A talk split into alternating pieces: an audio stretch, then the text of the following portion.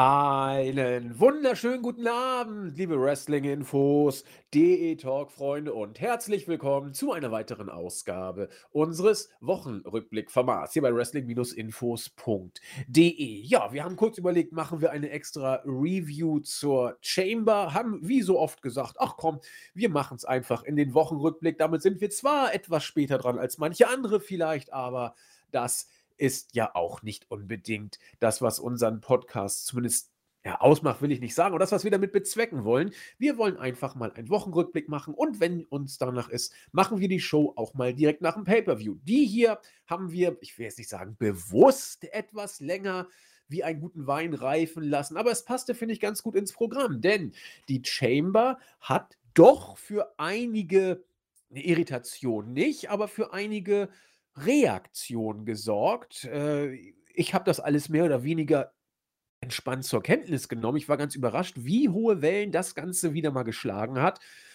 Äh, mein Mitstreiter war auch eher entspannt bei der Sache. Worüber reden wir? Natürlich über den Cash-In von The Miss. Ähm, Ansonsten wurde das Ganze bei Raw weiter fortgeführt. Wir sprechen drüber. Äh, eine große Gestalt ist nicht mehr bei WWE dabei. Die hat rüber gemacht zu AEW. Da wollen wir nur kurz was zu sagen, denn das gehört ja in unseren All Elite Podcast rein. Und von daher heiße ich erstmal herzlich willkommen auch äh, einen angesichts des Cash-In von Miss sehr lässig und entspannt gebliebenen Christian, unseren Chris. Wunderschönen guten Abend. Ja, ähm, war interessant, muss ich sagen. Elimination Chamber hat äh, für viele äh, Diskussionen gesorgt. Unsere letzte Podcast-Folge hat für eine schöne Diskussion gesorgt. Mal sehen, ob diese Folge auch für Diskussionen sorgen wird. Also ich freue mich auf diese Ausgabe heute. Bin gespannt, was wir da herausfiltern können aus der Elimination Chamber. Also wenn wir für Diskussionsstoff sorgen sollten, dann könnte ich mir vorstellen, gleich schon äh, mit dem Opener, nämlich damit, dass uns diese ganze Diskussion um den Cash-In von The Miss mehr oder weniger vollkommen kalt gelassen hat. Also, ja. äh, ich hab's. Ja, Entschuldigung, Chris? Nee, ja, bitte weiter, ja. Ich, ich habe es im Board geschrieben. Wer sich allen Ernstes bei WWE im Jahr 2021 über sowas noch aufregt, der, ich will nicht sagen, er tut mir leid, aber äh, zumindest kann ich es nicht in Gänze nachvollziehen. Denn äh, ja, es ist The Miss, vollkommen richtig. Aber wenn man sich jetzt mal diese Geschichte um diesen Cash-In anguckt, da ist ja sogar mal eine Geschichte hinter. Ob sie gut ist oder schlecht, da, fragen wir doch schon gar nicht mehr bei WWE nach aber es gibt eine. Und dann, dass es jetzt The Miss ist. Und ja, 2021. Und ja, er ist wirklich kein guter Wrestler. Und er war auch echt nicht gut gebuckt. Und äh, ja, er kommt vollkommen aus dem Kalten. Und äh, da kann auch keiner sagen, dass das irgendwie gerechtfertigt wird dadurch, dass man ihn bewusst schlecht aussehen hat lassen und so den Cash-In interessant zu machen. Nein, aber Who fucking cares? Es ist The Miss. Ich bin mir relativ sicher, dass man mit ihm nicht Richtung WrestleMania gehen wird. Äh, vielleicht werden wir gleich noch drüber sprechen. Äh, und selbst wenn, natürlich ist das alles ein Stück weit ein Offenbarungseid und so weiter und so fort. Alleine, es ist doch bei WWE egal. Es, es ist der WWE, es ist selbst egal. Sie erzählen einfach eine Geschichte, über die sich ein paar Smarks aufregen. Der Rest äh, geht Storyline-mäßig mit und der andere Rest nimmt es einfach zur Kenntnis. Also wenn man sich über WWE oder bei WWE über Sachen aufregen möchte, dann kann man sich gerne äh, die Themen heranziehen, dass Menschenrechte vielleicht nicht die größte Relevanz haben und man mit saudi-arabischen äh, Volkstribunen Geschäfte macht für viel, viel Geld und solche Geschichten. Das sprechen wir auch immer wieder an. Aber ein Cash-In von The Miss als Big Upset bei den Fans, hm, Christian, warum hat es dich nicht so auf die Palme gebracht? Ähm, also, verstehe mich nicht falsch. ähm, ich, ich verstehe definitiv Fans oder Leute, die Wrestling schauen, WWE schauen, was auch immer, äh, dass die nicht so glücklich sind mit dem Miss als WWE-Champion. Aber mich hat jetzt der Cash-In an sich nicht so genervt, weil A, wir werden jetzt, wir kommen immer näher einem Ende von The Miz als Hauptperson, glaube ich, in den Shows. Also er hat den Koffer nicht mehr und den Titel, wie du es schon angesprochen hast. Glaube ich auch nicht, dass er bis WrestleMania halten wird. Es könnte sein, darüber werden wir noch sprechen, dass er vielleicht im Titelmatch drin ist. Aber äh, wie gesagt, als er den Koffer ja schon mal zurückbekommen hat, nachdem er ihn verloren hat, war mir ja persönlich klar, dass er definitiv eincashen wird. Weil, warum gibst du ihm den Koffer wieder zurück? Ja?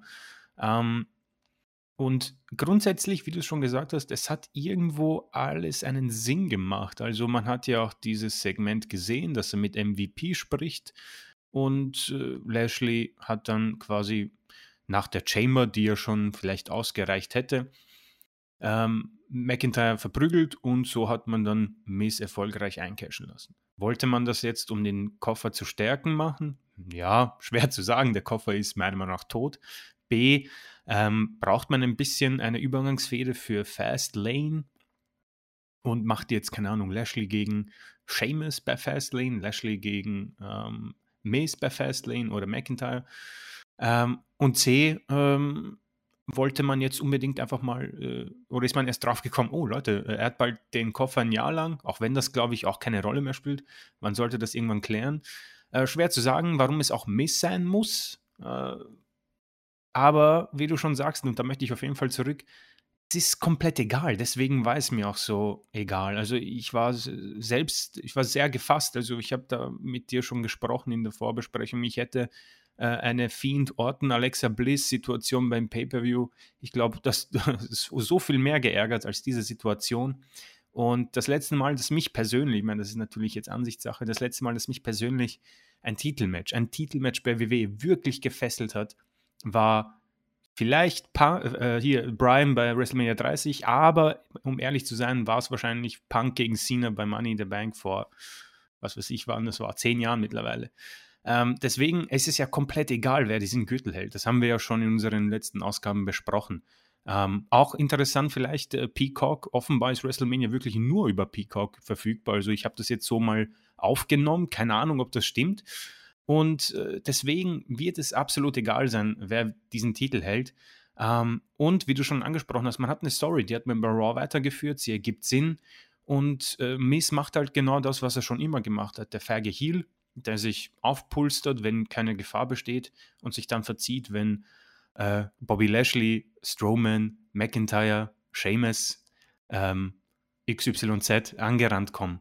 Grundsätzlich, wie gesagt, warum es Miss sein muss, vor allem in Corona-Zeiten, weil ähm, außerhalb von Corona hätte ich mir gedacht, ja gut, den kann man überall hinschicken als Champion zu Nickelodeon, wenn er sich anschleimen lässt, in die Frühstückssendungen. Er ist sich ja zunächst zu schade. Aber jetzt hm, verstehe ich nicht komplett, aber rundherum alles andere ergibt für mich Sinn. Nervt es mich? Nö.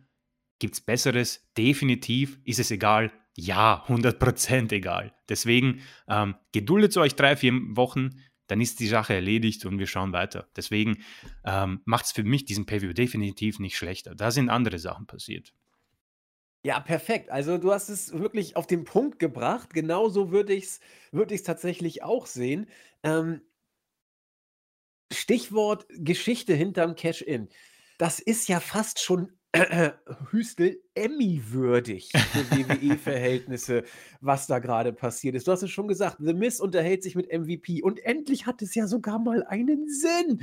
Und wenn man jetzt mal versucht, sich auf diese Geschichte einzulassen, also ich kann jeden verstehen, der es nicht will, also ich würde es auch nicht machen, aber da ist The Miz, der vollkommen in Gimmick ist, als äh, so ein kleiner, arroganter Spinner, der hinterhältig feige, wie er so ist, ähm, eben äh, seine Ziele verfolgt, aber auch nicht vollkommen blöd. Was macht so ein Depp, der sich natürlich die Wochen vorher immer zum Löffel gemacht hat, alles verloren hat? Da gibt es auch tolle Match-Statistiken, wann der Mist das letzte Mal ein Singles-Match gewonnen hat. Das ist gefühlt 100 Jahre her.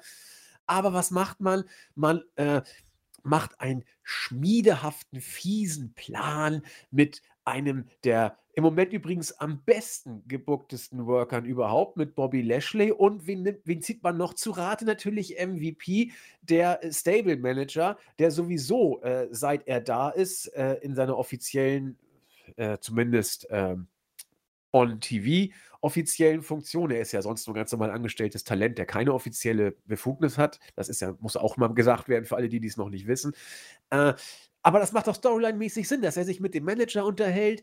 Ähm, Mal ja Bobby Lashley eh gerade seinen US-Titel verloren hat. Und selbst wenn nicht, wäre auch nicht schon wieder eben zwei Titel.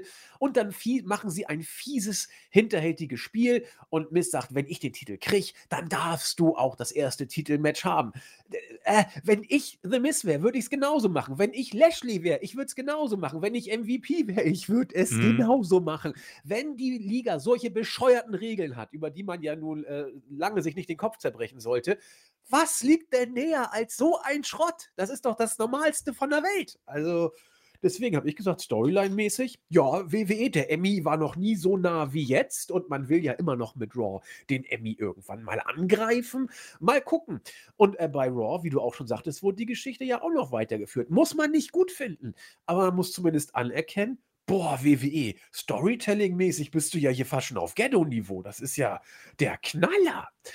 Ja, insofern sage ich es genau wie du. Pff, da eben ein. Also, warum denn nicht? Also, ja. Ja, es ist, es ist einfach eine Geduldsfrage. Ich meine, man kann jetzt einfach die nächsten vier Episoden von Raw skippen und der Titel wird weg sein. Also, äh, mich würde mich es überraschen, wenn Miss als WWE-Champion zu WrestleMania fährt. Und wir haben schon gesagt, selbst wenn, es macht keinen Unterschied. Vor allem die Stipulation, also ich glaube, wir können davon ausgehen, dass, dies, dass es eine Kombination aus äh, Lashley, Miz, McIntyre und Sheamus sein wird. Oder vielleicht eine, eine Kombination aus allen vier in einem Fatal Four-Way-Match, ja. Da läuft bei mir jetzt nicht das Wasser im Mund zusammen, aber ähm, grundsätzlich ist es nicht katastrophal, weil, ähm, du hast ja schon gesagt, ich finde Lashley im Moment gar nicht so schlecht. Also ich hätte so, ich hätte irgendwie Bock auf WWE Champion Lashley, um das zu sehen mal. Weil mit McIntyre, to be honest, ähm, bin ich fertig irgendwie. Ja. Es war okay alles, hat gepasst. Und ich glaube, man hat ihn jetzt nicht unfassbar geschwächt durch diesen, diesen Cash-In. Deswegen ähm, ist bei mir in dieser Hinsicht alles gut. Ja, gehe ich vollkommen mit, denn zwei Stichworte hast du gesagt und das würde ich gerne nochmal aufgreifen. Äh, Stichwort McIntyre und Stichwort Lashley. Wenn man sich vor einem halben, dreiviertel Jahr die Podcasts angehört hat, da war uns Lashley nicht mal eine Fußnote wert. Äh, Lashley war nichts.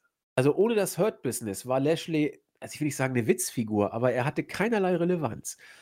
Und zu dem Zeitpunkt war äh, McIntyre schon lange Champion. Der war ja seit Mania, hat er sich ja den Titel mhm. geholt und äh, hält ihn ja seitdem mit einer kurzen Unterbrechung, die wir ja kennen, mit Randy Orton. Und auch das ist, glaube ich, jetzt nichts Neues, wenn man die Podcasts einigermaßen verfolgt. Chris und ich erkennen McIntyres Leistung an. Das möchte ich ganz bewusst auch voranstellen. Aber sein Run hat uns nie umgehauen. Das muss man auch sagen. Ich habe immer gesagt, er ist für mich, er hat es für mich immer noch nicht. So habe ich es eigentlich immer versucht auf den Punkt zu bringen. Und dieser Run, den wir nie so toll fanden, der natürlich aber auch nicht wirklich schlecht war. Er war, er war ordentlich gebuckt, man hat ihn bis zum Mond geschossen, haben wir auch mehrfach gesagt. Aber äh, dem ging, finde ich, unabhängig davon, ob man ihn gut oder nicht gut fand, langsam ging ihm doch so ein bisschen die Luft raus. Er hat alles gewonnen. Ich wollte, ich will den Cena-Vergleich jetzt gar nicht bringen, aber so musst du ein Champion ja auch bucken. Er hat all seine Matches gewonnen. Er hat sie auch alle clean gewonnen, wie sich das natürlich auch gehört. Oder zumindest allergrößtenteils, doch eigentlich immer. Äh, aber äh, die Matches von ihm haben mich schon, also sie haben mich nie wirklich gekickt, aber sie haben mich, sag ich mal so, immer weniger auch interessiert, sie als Matches mir anzugucken. Während bei Lashley die Entwicklung nach meinem Dafürhalten, und das soll auch gar nicht, wie gesagt, für Allgemeinland sein, aber so kam es rüber, äh, eine andere Entwicklung gemacht hat. Den hast du mit Lashley in dieses, äh, mit Lashley, du hast Lashley mit MVP in der Stable gesteckt, das hat sich langsam entwickelt. Äh, Lashley hat den US-Champion gehabt und das Ganze passte. Das hat dem Stable ein bisschen Glanz verliehen. Ich finde übrigens, dass der Tag-Team-Titel da so ein bisschen untergeht, was ich sehr bedauere. Was aber auch für Lashley wieder irgendwo dann doch spricht, dass du ihn mit einem super äh, Manager tatsächlich zum Star dieses Stables gemacht hast und er dann auch noch entsprechend mit dem Titel an Relevanz gewonnen hat. Ähm, für mich passt es, dass du jetzt so ein bisschen äh, frischen Wind in dieses äh, doch eher aus unserer meiner, Perspektive, ich will nicht für Chris sprechen, aus meiner Perspektive doch in den eher mauer werdenden Championship Run von McIntyre jetzt so ein bisschen äh, Pfeffer versuchst reinzubringen oder sagen wir einfach ein bisschen Abwechslung und ich betone auch das Wort Versuche. Ja, ich will das ja nicht alles gutheißen, was da passiert, aber äh, da, da war die Luft ein Stück weit raus. Mhm. Und Lashley ist für mich derjenige, da haben wir auch, also, wir machen ja keine große Vorschau, das waren wieder zweieinhalb Minuten, da waren wir uns einig, was wir besprechen wollen. Äh, Lashley jetzt als Champion, ja, warum denn nicht? Also, äh, er war noch nie so reif in Anführungszeichen wie jetzt oder glaubhaft, wenn man dieses Wort nehmen will. McIntyre wird ihn entweder sich vor Mania wiederholen oder bei Mania wiederholen, was ich, wie gesagt, nicht gut finde. Ähm, aber so wie du McIntyre ja auch dargestellt hast, der, der, ist doch, der ist doch nicht raus aus dem Rennen. Im Gegenteil, er wird ihn sich eher früher als später wohl wieder zurückholen. Und ich glaube auch nicht, dass, wie, wie Chris sagte, dass du es mit bis Mania streckst mit, mit The Miss. Denn äh, drei, vier Wochen Miss als Champion, der dann irgendwie wegläuft und was auch immer, äh, länger kannst du es eigentlich nicht bringen. Da, da, da, da, gehen dir die Leute doch äh, vom Fernseher und, und schlafen hm. ein. Und gut, das kann ich mir umschalten, ist ja ganz praktisch, aber sie schalten so schnell nicht wieder ein. Also, wie du sagtest, warum nicht Lashley? Also, er wirkt irgendwie auf mich heißer als McIntyre. Ja, vor allem ähm, interessant, wenn man so die beiden sich vielleicht vor einem Jahr ansieht. Lashley, glaube ich, damals noch ein bisschen in der Lana-Fehde, die ihn ja meiner Meinung nach komplett das Genick gebrochen hat. Und ja, dann der Rettungsanker MVP, der ja eigentlich, glaube ich, nur für One Night Only zurückkam und dann haben sie sich einen Vertrag ausgemacht und eine Fehde und dann kam man wohl auf diese ich weiß nicht, ob das Nation of Domination Stable irgendwie eine Idee war und dann hat man eben Hurt Business draus gemacht. Und man hat fast drei Karrieren, vier vielleicht sogar, ein bisschen gerettet. MVP nehme ich jetzt mal raus, weil der ja grundsätzlich ja eigentlich nicht vorhatte, so lange zu bleiben. Aber Cedric Alexander, Shelton Benjamin und Bobby Lashley, Farm Lashley, nach, diesem, nach dieser Katastrophe mit Lana und Liv Morgan, ähm, und jetzt schaue ich ihn mir an im Main Event von Raw und da muss ich, ich muss ehrlich zugeben, Raw war eine absolute Katastrophe die letzten Wochen. Diese Woche fand ich das gar nicht mal so schlecht. Ich bin sehr schön durch die Show gekommen und am Ende habe ich einen Main Event, der aufgebaut war. Es hatte einen roten Faden und Lashley, der, äh, weiß nicht, so eine Dominanz. Es war eines dieser, hm, ich möchte es nicht mit Lesnar-Matches vergleichen, das ist zu wenig, aber es war schon ein bisschen so diese Dominanz und es war schnell geführt, es war nichts, was sich lang gestreckt hat und am Ende bist du da und der knallt ihn da nieder mit dem Spear und ich war so, wow, sauber.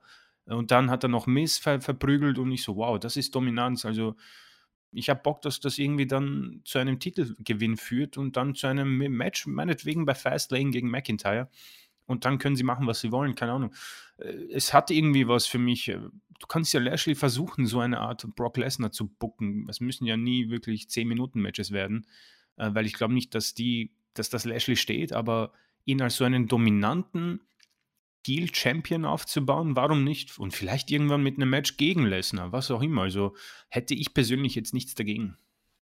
Nö, ich auch nicht, zumal Lesnar ja immer noch am Horizont äh, Comeback-mäßig, äh, ich will nicht sagen droht, aber mhm. eine Option ist. Äh, da muss man auch mal schauen, mal gucken, ob Lesnar mit, mit AEW sich unterhält. Weiß kein Mensch, was in der nächsten Zeit äh, passiert, aber vielleicht kommt er ja zurück.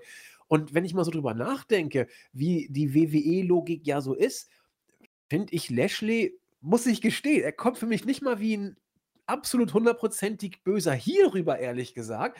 Denn äh, natürlich, er soll so rüberkommen und so auch gebuckt werden, ist, ist mir klar. Aber wenn ich ihn mir angucke, finde ich das immer irgendwie so gar nicht. Er, er workt seine Matches, äh, er wirkt auch nicht, dass er irgendwie so ganz besonders böse immer sei, sondern ja. er, er, geht einfach arbeiten und geht dann zurück, ist unglaublich fit. Und ich meine, äh, was würde ich denn machen, wenn die WWE-Regeln sagen, offensichtlich kann hier jeder jeden jederzeit verprügeln, das ist ja offensichtlich gewollt auch. Ähm, äh, dann mache ich doch so eine Absprache, da bin ich doch schlauer als alle. Verprügel einfach den amtierenden Champion aus Zweckmäßigkeitsgründen, nicht weil ich auch so böse bin.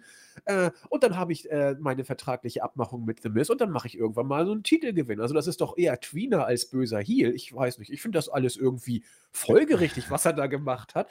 Und, ja, ich meine, bis oh. auf die äh, Angriffe nach den Matches gegen Riddle, aber sonst, da hast du schon vollkommen recht. Er, er wirkt jetzt nicht als der Superheel, vor, vor allem von seinem äh, Gesicht, von seiner Mimik und Gestik. Aber, Nö, immer äh, freundlich. Ne? Ja, er, er wirkt so, er wirkt schon sehr freundlich, muss man schon sagen. Ja. Aber nee, du, du hast vollkommen recht, da sind wir uns definitiv einig. Also ähm, ich, ich, bezweifle es, dass er gewinnt, weil McIntyre wurde komplett rausgehalten von Raw und ich also es würde mich stark überraschen, wenn da nicht irgendwer eingreift in dieses Titelmatch nächste Woche. Und das bedauere ich, aber ähm, vielleicht bei Fastlane. Mal sehen. Also, ich ich denke, du kannst im Moment wie so oft noch eine ganze Menge machen. Du kannst diese blöde Story mit The Miz weitermachen als den weinerlichen, feigen Champion, der sich durch alle, äh, Herausforderungen durchwuselt und ihn ausweicht. Klar, kannst du machen. Die Frage ist nur, ob das wirklich noch jemanden vom Hocker reißt im Moment.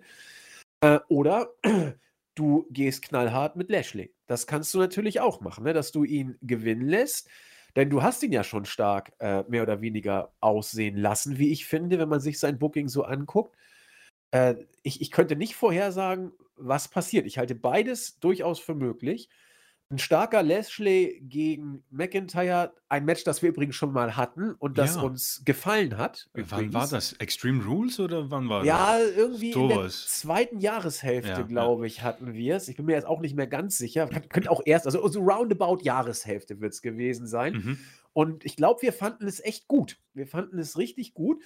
Und äh, von daher, warum nicht? Also ich hätte da jetzt keinen Stress mit und auf der großen Bühne wäre ja ein Mega-Push für Lashley und für mich gilt, haltet Miss so gut es geht da raus. Dann ist er eben nur Steigbügelhalter für Lashley gewesen und äh, das kann The Miss dann ja auch und mal gucken, was passiert. Ich würde sagen, wir gehen in die Chamber und gucken, was uns dieser Pay-per-View geboten hat. Also ich habe es im Board geschrieben, für mich ein Pay-per-View mit zwei Gesichtern. Die erste Hälfte fand ich also großartig, muss ich sagen. Und die zweite Hälfte nicht so. Ich glaube, du fandest den, die Show sogar noch einen Tick besser als ich, oder?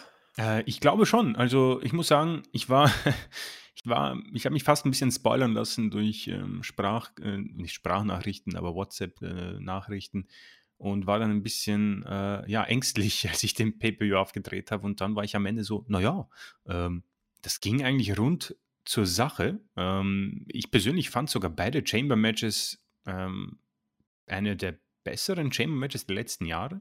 Ich fand nämlich, dass einfach man die wichtigen Leute, die das Match ein bisschen runterziehen, schnell eliminiert hat bei beiden Chamber-Matches, sprich Corbin und Orton. Ähm, und dort ist halt vor allem bei der ersten Chamber ein Daniel Bryan, der quasi alle mit sich zieht. Und ich meine, ist ja auch schön, so Cesaro ein bisschen in einem Rampenlicht zu sehen, Kevin Owens in der Chamber.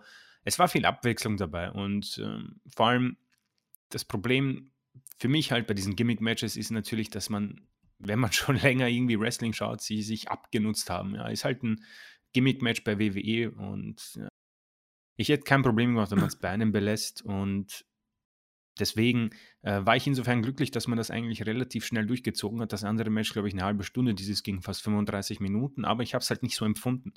Ähm, und der einzige Downer, muss ich sagen, war eben das Down-Match, darauf kommen wir halt noch. Und der Rest für mich Zauber. Ich meine, ich bin super durch die Show gekommen, war zufrieden mit beiden Chamber-Matches. Gut, dann hast du halt nur noch das US Championship-Match, was für mich für seine Matchdauer wirklich großartig war. Ich war wirklich gut unterhalten. Und wenn man mir jetzt sagen müsste, ja, du musst äh, Takeover, Vengeance Day oder Elimination Chamber schauen, was machst du? Ich nehme Elimination Chamber, so ehrlich muss ich sein. Und das sagt einiges aus im Moment. Vielleicht entscheide ich mich in einem Monat anders, aber im Moment, glaube ich, komme ich im Moment besser durch eine solche Show als durch NXT, wo ich im Moment einfach ähm, nicht so dabei sein kann, wie schon in der letzten Folge besprochen. Also da möchte ich jetzt nicht nochmal drauf eingehen und die Zuhörer langweilen. Deswegen, ähm, ich fand die Show ziemlich gut, in Ordnung. Also wenn ich jetzt irgendwie so ein Punktesystem, ich glaube, ich gebe dieser Show vielleicht sogar sieben von zehn Punkten. Also da kann man mit mir definitiv drüber sprechen, ja. Ich habe der Show sechs gegeben. Na schau, sind wir nicht weit weg. Die erste Hälfte war stark und die zweite fand ich, wie gesagt, aus Gründen, die, auf die wir gleich noch eingehen, nicht so gut. Aber ich finde, du hast es sehr schön gesagt. Auch ich würde die Chamber eher gucken als Takeover, was eine Ansage ist. Denn wenn man sich die äh, Sterne anguckt, die Melzer da vergeben hat, der hat die Show in den Himmel pulverisiert. Ja. Ne? Also das muss man mal sagen. Der hat Gargano gegen äh, Kushida vier Dreiviertel Sterne gegeben und dem Main Event viereinhalb und äh, dem Opener vier. Also der hat sich da nicht lumpen lassen. Also das, das, wir haben ja auch nie die wrestlerische Qualität in Abrede gestellt. Ja, ich glaube, wir haben auch nämlich, ich glaube, wir haben ja auch mit vier Sternen herumgeworfen. Vier, genau. Wir haben auch, so, also wir sind da gar nicht so weit weg, wenngleich ein bisschen unter dem guten Dave waren wir dann. Aber wir waren trotzdem äh, zurückhaltend, ich will nicht sagen ernüchtert, aber sie hat uns eben nicht abgeholt, so hat man das, glaube ich, äh, haben wir es formuliert. Aber wir haben ja niemals das großartige Wrestling da irgendwie äh, absprechen wollen, der Show. Das war schon richtig, richtig gut. Trotzdem würde auch ich der Chamber den Vorzug geben, obwohl sie wrestlerisch nicht annähernd so gut war wie äh, ja, das Takeover Special. Nicht mal annähernd, ja, ja. Was ich aber trotzdem interessant fand, äh, was vielleicht ein großes Plus ist, was heißt vielleicht? Ich bin mir sogar unglaublich sicher, dass es ein Riesenplus ist, äh, was den Main-Roster-Shows so zugutekommt derzeit. Die sind so unglaublich erfrischend kurz. Also zweieinhalb Stunden für die Chamber, die wir hatten, ist Hammer. Ich habe heute, und das fiel mir so auf, äh, ich habe heute nach den äh, Sternen von Melzer gesucht für die Chamber. Sie sind noch nicht draußen. Äh, und dann habe ich irgendwie gesehen, ah, Chamber, Dave Meltzer Star Rating und dann, hä, Daniel Bryan, Drew Gulak, vier Sterne, was ist denn hier los? Äh, Andrade gegen Umberto Carrillo, hä? Und dann habe ich gesehen, ich bin bei der Chamber von 2020. Und dann habe ich mir die mal durchgeguckt, was, äh, was da so für Sterne kamen. Die waren auch gar nicht mal so schlecht. Aber was da für Matches waren und wie viele, da hattest du im Andrade gegen äh, Umberto Carrillo, kann sich kein Schwanz mehr dran erinnern. Ähm, oder Strowman gegen Nakamura gegen Cesaro, Sami Zayn im Handicap-Match Intercontinental Championship. Das habe ich total äh, vergessen. Street Profits gegen Rollins und Murphy und äh, Styles gegen Alistair Black in einem No-DQ-Match. Ich kann mich an nichts mehr davon erinnern. Ne? Also wow. ist auch vollkommen normal, dass man sich daran erinnern kann. Aber was mir da bewusst wurde, wie viele Matches da auf der Card waren und wie viele Matches, die du da einfach nicht brauchst auf der Card, die die Show so unglaublich lang werden lassen. Das ist bei den Main Roster Pay-per-Views seit äh, ja seit WrestleMania, seit einem seit einem knappen Jahr, wo Corona ist, so viel besser geworden. Du kommst so entspannt durch die Shows mittlerweile, weil sie so kurz sind. Und äh, du hast eben diese Matches, die das alles in die Länge ziehen, die hast du nicht mehr. Zumindest nicht in der Form. Du hast auch ein paar Stinker dabei. Wir werden noch drüber sprechen. Aber ich glaube, dass das auch ein großer Grund dafür sein könnte, dass sich das alles so locker geguckt hat. Auch die Chamber übrigens. Auch wie du finde ich die Chamber, obwohl ich ein bisschen was zu meckern habe, teilweise kurzweilig, teilweise großartig. Und äh, ich würde sagen, gehen wir kurz rein. Oder wolltest du noch was loswerden? Äh, nee, also ich muss sagen, ich stimme dir da absolut zu. Äh, obwohl ich sagen muss, Gulag gegen Bryant klingt ziemlich tasty. das schaue ich mir vielleicht nochmal an. Ich glaube, die haben das, glaube ich, sogar auf YouTube hochgeladen, das Match. Das war auch gut. Ich hätte, aber ich glaube, ich hätte damals noch keine vier Sterne gegeben. Es war auch, es war ein typisches, was du erwartest, ein technisches Match. Ja, ne? ja. Äh, daran erinnere ich mich zum Beispiel auch noch. Das war so die Zeit, als Brian versucht hat, Gulag zu pushen, was ja, dann ja, auch leider untergegangen ist. Aber er hat es versucht. Und das war so ein Match, das war, da wäre auch noch mehr drin gewesen, glaube ich. Mit so mit Handbremse hätte ich fast gesagt, mussten sie es worken. Okay. Äh, kommen wir zum ersten Match. Wir haben in der Vorbesprechung drüber gesprochen. Äh, Chamber-Matches sind so eine Sache, sie nutzen sich auch ab. Und wir haben gesagt, wenn diese Paarung hier nicht in der Chamber wäre, wäre es wohl überragend. Äh, jetzt ist das Match vorbei und ich fand's, ich fand's, ich fand's großartig. Also, ähm, es war vielleicht sogar das beste Chamber-Match, das ich gesehen habe, was jetzt nicht der große Maßstab ist, weil ich die Chamber erst seit 2014 intensiv wieder gucke. Äh, was mir auffiel, wir hatten hier nicht auf Krampf diese großen Spots. Es war ein, ein, ein Chamber-Match, das erzählt wurde. Und ja. das finde ich so wichtig. Lass die Spots raus. So Stichwort Vergleich zu NXT, ne? wo es ja wirklich äh, over the top vielleicht manchmal ist.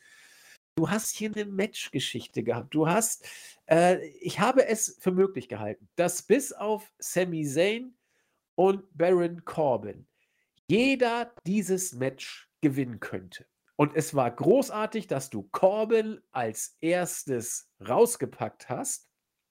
Und es war gut, dass Sami Zayn dann auch als Zweiter raus war. Das heißt, alle, die noch drin waren, hatten eine halbwegs realistische Chance, je nachdem, was du für eine Story erzählen möchtest, das Match zu gewinnen. Und ich finde es großartig, wie sie diese Geschichte zu Ende erzählt haben. Äh, ich fand es großartig, wie man Kevin Owens rausgekickt äh, hat aus dem Match. Äh, dass man da irgendwie so hinterhältig in Anführungszeichen vorgehen musste und äh, Owens da eben keine Chance hatte. Äh, macht ihn überhaupt nicht Also schwächt ihn null, wenn man überhaupt von Schwächen noch reden möchte. Es war folgerichtig, hier auch zu verlieren. Es war nicht äh, übermenschlich, da nochmal auszukicken. Es ist endlich mal wieder etwas, dass man nach so einer Aktion auch mal ausscheidet. Das fand ich einfach super. Ich fand es auch äh, großartig, äh, das mit Cesaro. Ich hätte jetzt, ich habe ja auch gesagt, Cesaro gewinnt und, und äh, kriegt dann noch ein Championship-Match, wo er alles gibt und wird dann zum Mond gepusht. Nee, war nicht, aber ich war, ich war drin. Ich fand es spannend. Auch äh, wie Cesaro dann durch Jay Uso raus ist. Dann Brian und äh, äh, Uso noch im Ring, wo ich auch dachte, vielleicht lässt man Uso sogar gewinnen und macht dann irgendwie so eine devote Unterwerfungsgeste, dass äh, Roman überhaupt nichts mehr zu tun hat. Äh, die Art und Weise, wie Brian dieses Match gewonnen hat, ich, ich, war, ich war fast schon an den Daniel Bryan von 2013, 2014 stellenweise erinnert, der dann so in dieser Underdog-Rolle rauskommt. Also ich, das Match hatte mich von Anfang bis Ende. Ich fand es so gut. So gut. Also es kam über die Geschichte, nicht über die Spots, auch wenn es da welche gab. Klar, der Uso, äh, Frog Splash äh, von, von Led Chamber, was wir da nicht alles hatten. Äh, es hat sich sukzessive gesteigert. Ich fand auch den Beginn zwischen Cesaro und Brian, fand ich auch nicht so geil. Der war okay, der war, der war gut, aber es hat sich gesteigert. Wenn ich es irgendwie auf den Punkt bringen würde, müsste ich sagen, es war eine New Japan-mäßig erzählte und trotzdem WWE Chamber-Geschichte mit einem starken Matchbooking. Ich war absolut drin. Äh, ja, witzig, dass du das ähm, erwähnt hast mit dem Big Spots. Das habe ich auch äh, in meinen kleinen Notizen stehen. Äh, no Big Spot habe ich mir hingeschrieben. Ähm, und das ist etwas, was mich ein bisschen so aus den Matches bei NXT auch rausgebracht hat, so Wargames, weil ich habe da immer gewusst, ja gut, okay, ähm, bis da nicht einer da komplett hochklettert und mit einem 470 Splash, was auch immer, wie viel sie sich da drehen können, ähm, 890 auf die Leute, die sich dann zufällig alle auf einmal prügeln und dann schön in Bereitschaft hinstellen, dass man ihn auffängt. Ähm, das war ganz nett schon beim ersten Wargames-Match und alles, aber es ist halt irgendwie dieser Big Spot, auf den du dann immer wartest und du, es ist, es fehlt mir einfach ein bisschen so der Überraschungseffekt, ja. Das sieht immer nett aus, ist klasse, aber wie du schon gesagt hast, es braucht es nicht immer. Lass mal ein bisschen, wir müssen aufs Gas treten irgendwie. Also äh, weiß nicht, ich persönlich habe auch gemerkt, irgendwie vor allem durch Corona, es war wie eine, wie, eine, wie eine Handbremse so für das komplette Leben. Zumindest bei mir persönlich, ja.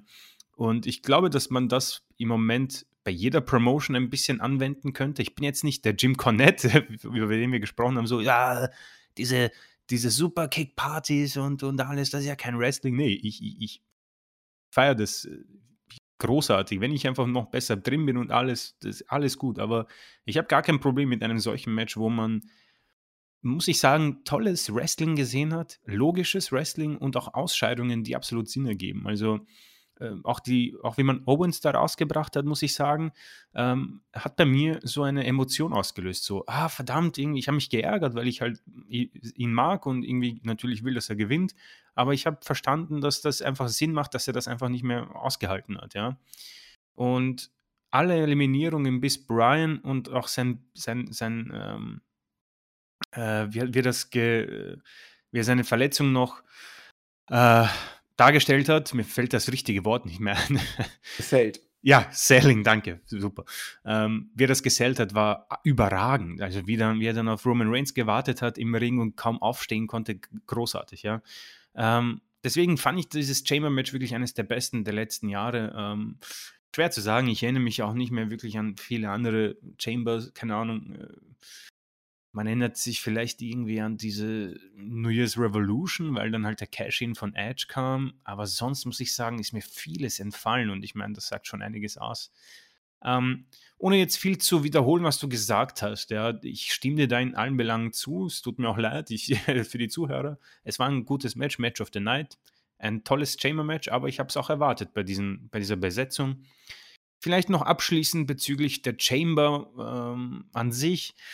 Äh, WWE, glaube ich, kommt jetzt langsam ein bisschen in Schwierigkeiten, selbst irgendwie da was rauszuholen, was vielleicht neu ist. Also man gibt sich ja auch die Mühe. Ich meine, im zweiten Chamber-Match äh, Omas oder, oder Omas, je nachdem, wie man ihn nennen möchte, der, der dann die Chamber zerdeppert, dann irgendwie Otis, glaube ich, letztes Jahr, der durch diese Plexiglasscheibe durchknallt. Dann erinnere ich mich auch an Kalisto, der sich hochgerangelt hat und dann sich auf die allen, auf diese ganzen Tag-Teams geworfen hat.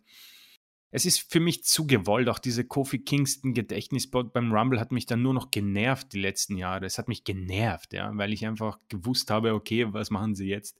Das erste Mal fand ich es cool und dann wird es einfach so, ja gut, sie schlachten es wieder aus bis zum geht nicht mehr. Deswegen, äh, ich, ich, ich kann, glaube ich, die nächsten Jahre ein bisschen ohne Hell in a Cell und Chambers auskommen, um ehrlich zu sein.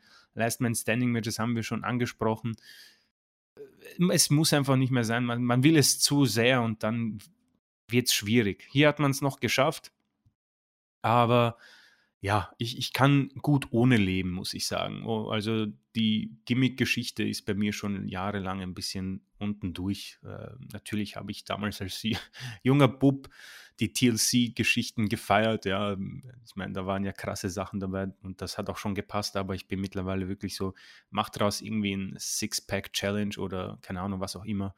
Und ich bin glücklicher. Aber wie du schon gesagt hast, äh, tolles Match, Match of the Night. Hier würde ich eher vier Sterne geben, zum Beispiel, als bei manchen anderen Geschichten, aber das ist, denke ich mal, Ansichtssache. Ja, das, das sehe ich auch so. Ich bin bei vier ein Viertel Stern hier bei dem Chamber-Match. Ich fand es großartig. Und äh, wie du schon gesagt hast, äh, alte Klempnerweisheit nach fest kommt ab. Oder generell Handwerkerweisheit. Wenn eine Schraube zu fest dreht, dann ist sie irgendwann ab und dann ja. leiert sie dann nur dumm rum. Und äh, bei den Chamber-Matches, wie du wie es sehr schön gesagt hast, du, du weißt, die sind auf irgendeinen blöden Spot ausgerichtet oder auf einen spannenden. Dieser Callisto-Spot, den fand ich sogar ziemlich bescheuert damals sogar. Der ja. Lang, richtig lächerlich. Und wenn das dann der Spot der Chamber ist und du eigentlich alles auf das, dieses Ding ausrichtest, dann weißt du, da kann nicht viel kommen. Mach doch aus der Chamber einfach ein Mittel zum Zweck. Erzähl eine Geschichte, äh, in der Chamber. Und das hat man hier gemacht. Also down to earth, um da so einen anderen blöden Spruch zu bringen. Wieder mal zurück, ein bisschen bodenständiger solche Geschichten bucken. Wenn du sie buckst, dann buck sie doch mal halbwegs realistisch. Und das war's. Es, es, wie du sagtest, es passte, dass Kevin Owens hier dann gepinnt wurde, weil er eben Schmerzen dann mal einstecken musste und dann ist er eben platt. Ein bisschen mehr, klar, Wrestling ist, wenn es irgendwas nicht realistisch ist, dann ist es Wrestling. Aber äh, in, das hat Jens immer auch so schön gesagt, in dem Universum, das es darstellen will, sollte es den Regeln des Universums auch mhm. folgen. Und wenn man sagt, hier sind äh, menschliche Wesen, die äh, mehr aushalten können als andere, aber dann sind es eben immer noch nur Menschen und äh, keine Hulk Hogan sozusagen. Und dann sollte man auch äh, die Geschichten so erzählen und dann kriegst du die Leute auch wieder mit. Also, du hast gesagt, Chris war äh, emotional angefasst, als äh, Owens ausgeschieden ist. Ich war zum Beispiel angefasst, als äh, Cesaro ausgeschieden ist, weil ich dachte, Mensch, der, der, der könnte es doch jetzt schaffen. Ja, warum denn nicht? Und ich war emotional drin als Brian gegen Uso gewonnen hat, weil ich gespannt war, was jetzt passiert. Und da kommen wir jetzt auch zu. Ich habe ja gedacht, man wird dann das Championship-Match mit Reigns eher am Ende bucken. Aber die äh, Regeln sahen es dann ja vor, dass Reigns einfach äh, so rauskommen kann, wie er will. Und er hat es gemacht, als Brian dann auch platt war. Äh, es war klar, dass Brian dieses Match dann verlieren würde. Und es war ja auch richtig, dass er dieses Match verlieren würde. Auch da finde ich es einfach gut. Äh, wenn Brian jetzt gewonnen hätte, klar, toller Upset, hätte mich riesig gefreut und so aber es, es passt einfach in die Geschichte. Ich fand es ja zum Beispiel geil, dass Brian überhaupt noch dann geistesgegenwärtig dem Spear ausweichen und in den Yes-Lock kontern konnte. Fand ich mega geil, diese ja. Geschichte. Und dann fand ich es aber auch geil, dass Reigns da rauskommt, auch wie er rausgekommen ist. Also er sich so quasi kurz geschüttelt hat, sich aufgeregt hat, weil er ja noch Kraft hatte, Brian nicht. Und hat da Brian platt gemacht. Genau so musst du es doch bucken. Also, wenn du mit Reigns da äh, Richtung Mania so hingehen willst. Es war doch Hammer. Dann kommt Edge und haut Reigns um. Also, was willst du da denn noch anders machen? Ich, ich fand es richtig gut. Äh, ja, ich muss sagen, super beschrieben. Ich muss sagen, äh, wenn ich mir das anschaue, das waren, glaube ich, die ersten äh, gut 40 Minuten der Show, vielleicht ein ja. bisschen länger, ja, mit Entrances. Ähm, eigentlich überragend gemacht. Ich muss sagen, das war seit langem wirklich eine, eine, eine Sequenz, wo ich finde, das war alles so top gemacht. Ich, äh, Daniel Bryan, ich meine, die Leute werden denken, dass wir irgendwie hier äh, seine äh, Marketingberater sind und ihn hochpushen, aber ich finde, das ist so unfassbar genial, was der Mann macht. Ich fand das so unfassbar gut, wie der sich da, äh, du, du kaufst es ihm ab, dass der einfach tot ist. Und wie er sich da aufrappelt, ja, wie er, an, wie, wie er angewidert da Paul Heyman ansieht und Reigns, der, äh, weil Brian hat wahrscheinlich selbst quasi in dem Moment geglaubt, ja, okay, mein Match kommt später, jetzt werde ich mich ein bisschen aus und dann kommt die Musik und Heyman, der, der den Gürtel dann hochstreckt, das finde ich immer genial. Ähm, und sein geschockter Blick, als Brian ihn im Lebel-Lock äh, Lebel hat, ähm, irre genial. Und dann kommt Edge und baut den WrestleMania Main Event auf. Also einmal eins Booking haben sie gut gemacht. Ähm, ich persönlich hätte auch nichts dagegen, wenn vielleicht Daniel Bryan da ein Triple Threat Match draus macht, um ehrlich zu sein. Oder er bekommt sein Titelmatch bei Fastlane, je nachdem. Ich glaube, dass die Sache noch nicht komplett vorbei ist. Aber ähm, die ersten 45 Minuten dieser Show, äh, meiner Meinung nach, richtig, richtig gut. Vielleicht sogar die stärksten seit vielen, vielen Jahren vielleicht. Also ich kann mich an keine besseren ähm, ersten Minuten eines Pay-Per-Views erinnern. Ehrlich. Also top, top, top, top. Ja, und damit ist WWE tatsächlich so ein bisschen im im Fahrwasser der der letzten, äh, Pay-per-Views. Den Rumble fanden wir ja auch schon großartig und da müsste man mal gucken, wie wie der angefangen hat, denn auch da hatten wir nicht viel zu quaken. Aber jedenfalls gehe ich mit, was die Chamber angeht. Äh, vielleicht sogar die beste Chamber aller Zeiten zu diesem Zeitpunkt, was, was Booking und so angeht. Ich weiß, jetzt hauen wir so ein bisschen auf den Putz und ist ja auch richtig. Was man aber auch sagen muss, äh, wenn du die Leute im Segment anguckst, da unmittelbar nach der Chamber. Du hast Brian, du hast einen gut gebookten Reigns, du hast Heyman und du hast Edge äh, wenn du es dann halbwegs gut erzählst, mit den Leuten kann auch wenig schiefgehen, muss man mhm. sagen. Also das bei Heyman sitzt jeder Blick, da wirklich jeder Blick im Moment bei Heyman. Auch Reigns finde ich äh, so stark gebuckt wie selten, passt. Brian in, in absoluter Topform und Edge, äh, das passte auch, der ultimative Opportunist. Was übrigens auch passte sogar, das blöde Segment äh, mit Bugs Bunny, der hier als falscher Hase und 24-7-Champion durch die Gegend lief und The Miz fragte, äh, übrigens, ich bin Champion, was machst du denn hier? Da, da, konnte man auch, wenn man will, so einen kleinen Teaser drin sehen. Äh, ja, muss man nicht, kann man. Chris, du fandest das äh, Three-Way-Match um die United States Championship besonders stark, deswegen würde ich dir gerne den mhm. ersten mhm. Take geben. Äh, ja, äh, danke. Äh, ich muss sagen, ich äh, war ziemlich überrascht, wie, sie das, wie das Match äh, gebuckt wurde. Also ähm, war quasi in zwei Teile geteilt, auch wenn es nur fast neun Minuten ging. Aber die Anfangsphase, deutliche Dominanz von Bobby Lashley, da habe ich auch geglaubt, er wird ähm, sofort auch nach zwei, drei Minuten verteidigen. Hat die mal durch die äh, Luft gewirbelt und dann auch hier wieder logisch, Morrison und Riddle sagen sich, naja, äh, alleine wird das nichts, äh, versuchen wir es im Tag-Team und haben dadurch Lashley ein bisschen rausgenommen und äh, haben sich dann untereinander ausgemacht. Und das ist halt auch wieder gut gemacht. Lashley hat den Pin nicht ähm, einstecken müssen und dadurch seinen Titel verloren.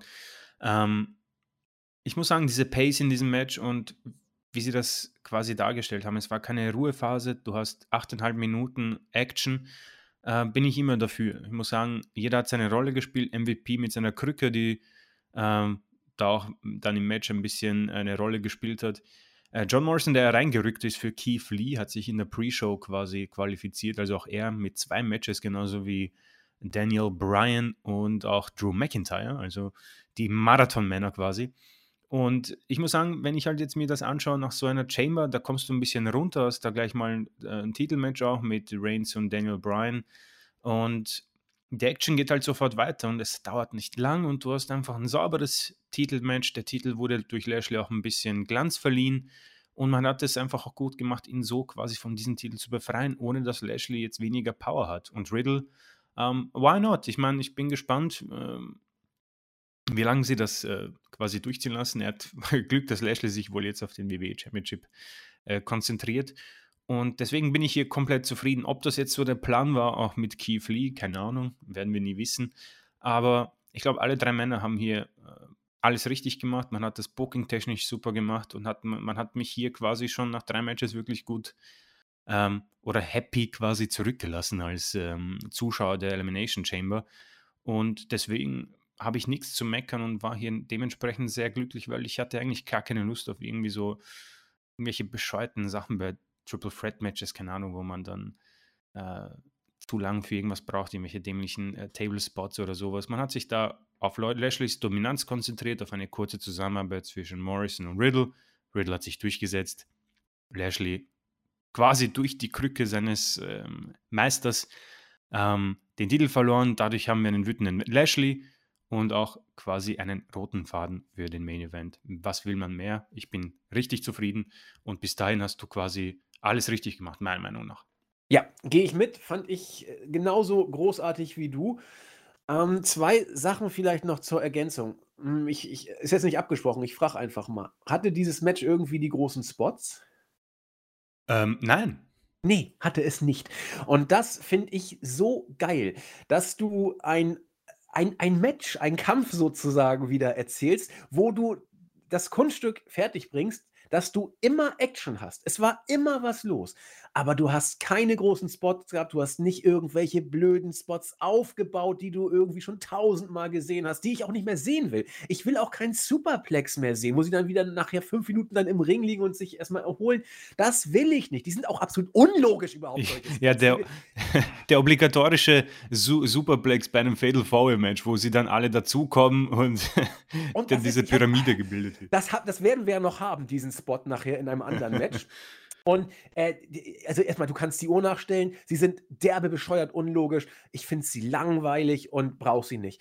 Sie nehmen auch das Tempo aus einem Match. Und genau das hast du hier nicht gehabt. Deswegen, genau wie du, ich fand das Match großartig. Es war immer Action äh, und es war kein Monster-Spot drin. Und viel mehr brauchst du nicht. Wenn du, wenn du solche Geschichten erzählen kannst, dann hast du es. Äh, eine andere Geschichte, die mir aufgefallen ist, du hast es angesprochen, wir hatten ja in der Pre-Show-Match oder Kick-Off-Match, wie man es auch heutzutage nennt, ähm, den äh, ja, vakanten Platz von Keith Lee, der ja äh, dann doch kurzfristig die Segel streichen musste, wie wir es ja auch befürchtet hatten. Wenn man sich mal anguckt, wer da drin war: John Morrison, Ricochet, Ali und äh, Elias. Klar, Elias darf da keine Rolle spielen, der muss raus. Aber ansonsten, äh, Morrison hat, finde ich, seinen sein Part stark gespielt, mhm. muss man sagen. Der ist nicht irgendwie, äh, stank überhaupt nicht ab, hat angedeutet sogar, was mal als Singles-Worker in ihm drin gewesen wäre, wenn man denn und so weiter. Äh, Ricochet, Mustafa Ali hätte ich genauso null Probleme mit gehabt. Vielleicht wären sie sogar noch die besseren in diesem Match gewesen als Morrison. Aber all diese drei, Ali, Ricochet, gehe ich von aus, dass sie es gut gemacht hätten. Vielleicht ein Tick besser, auf jeden Fall wohl gut. John Morrison, der es gut gemacht hat. Und ich glaube sogar, vielleicht, es ist hypothetisch, wäre das Match nicht so gewesen, wie es gewesen wäre, wenn wir Keith Lee drin gehabt hätten, weil das ein ganz anderer Art von Worker ist. Er ist ein Powerhouse wie Lashley und ich finde, das Match hat sehr davon gelebt, dass zwei ja, normale Guys sozusagen versucht haben, diesen Hühnen anzugehen, was du so hättest nicht erzählen können mit einem Keith Lee. Da hättest du eine andere Matchgeschichte erzählen müssen.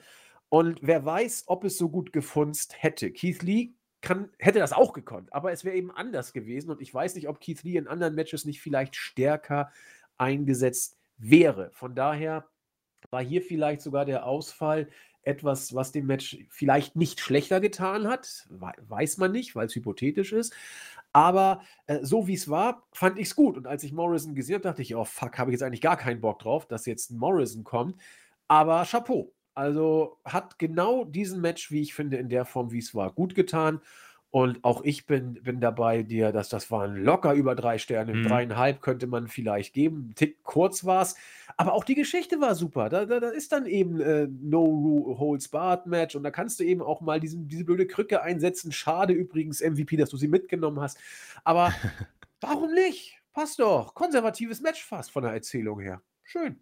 Absolut, ja. Und Riddle für mich auch der richtige Sieger hier. Ähm, ja. Einfach Lashley weiter in die größeren Sphären und Riddle ähm, einfach ein bisschen belohnen mit äh, einem schönen Push in den letzten Wochen. Äh, und er hat drauf im Ring. Ich habe Bock, da ein bisschen mehr zu sehen. Ich glaube, da ist noch irgendwie was Besseres drin als dieses Comedy-Gimmick, aber ich glaube, das ist eine Geschichte für ein anderes Mal. Ähm, und unterm Strich ein toller Paper bis hierher. Also bis zu dem Zeitpunkt war ich absolut geflasht. Und äh, ja, wir wollen ja bei WWE nicht zu doll in Superlative verfallen. Ja. Danach ging es dann aber auch dann äh, deutlich runter. Und ja. ich glaube auch, das nächste Match habe ich schlechter gesehen als du. Oh, also ich fand es ja. ich wirklich fürchterlich. Ich fand es wirklich fürchterlich. Also wirklich alles an diesem Match fand ich blöd. Äh, ich fand blöd, äh, wie äh, Bianca Belair sich inszeniert hat. Ich weiß nicht, wie oft sie sich auf ihren Hintern geklopft hat und wie oft sie da irgendwie. Ich hasse das. Äh, ich hasse mir, diesen Spot so sehr. Ja, es ist so bescheuert. Sascha Banks, die als äh, kreischender, hüpfender Teenager alles von dem, was sie cool macht, äh, ja, wegschmeißen musste, auch diese, als Tech-Team, es ging mir so auf die Eier. Es war so fürchterlich. Nia Jax, wo man froh sein muss, wenn sie mal keinen verletzt, sozusagen.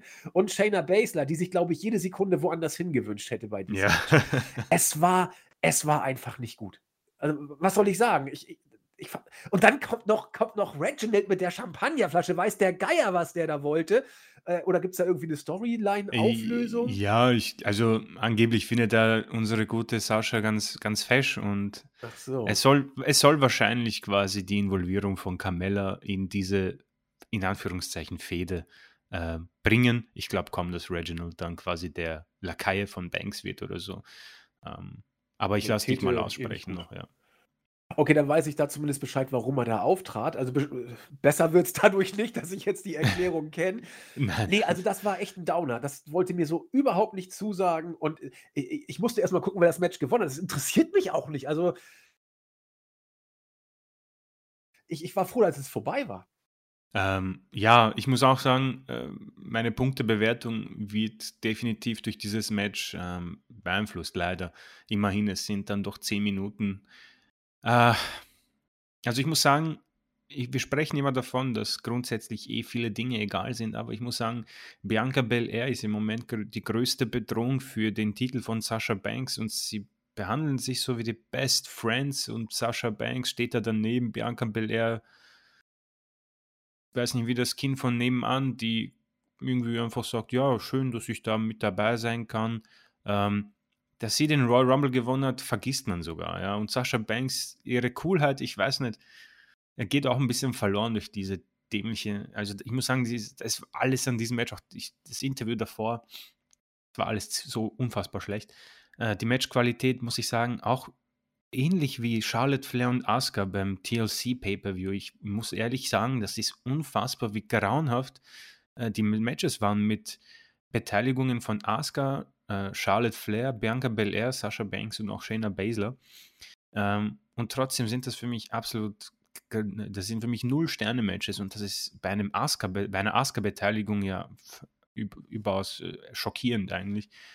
Ähm, hier vielleicht ein bisschen besser als TLC, aber du hast schon angesprochen, alles an diesem Match war dämlich. Ähm, die Paarung Jackson Basler funktioniert meiner Meinung nach überhaupt nicht. Ich glaube, dass auch Basler absolut gar keinen Bock auf, den, ja. auf diesen Quark hat. Man merkt das es merkt an. man, ja, das merkt man. Man merkt es wirklich auch. an. Und Jax, äh, ich weiß es nicht, ich möchte halt nicht immer auf sie einprügeln. Jeder weiß, dass sie schlecht ist. Jeder weiß, dass sie durch ihre Verwandtschaft da ist, wo sie ist. Ähm, sie ist nicht gut, sie wird immer schlechter, meiner Meinung nach. Ja, und muss man sagen. Ich, und ich möchte auch nicht, also versteht mich nicht falsch, Leute, Fat-Shaming und so. Ähm, ich möchte mich da definitiv raushalten, aber ich, mir kommt es vor, als würde sie auch zunehmen und ich weiß nicht, ob das gut für sie ist, um ehrlich zu sein.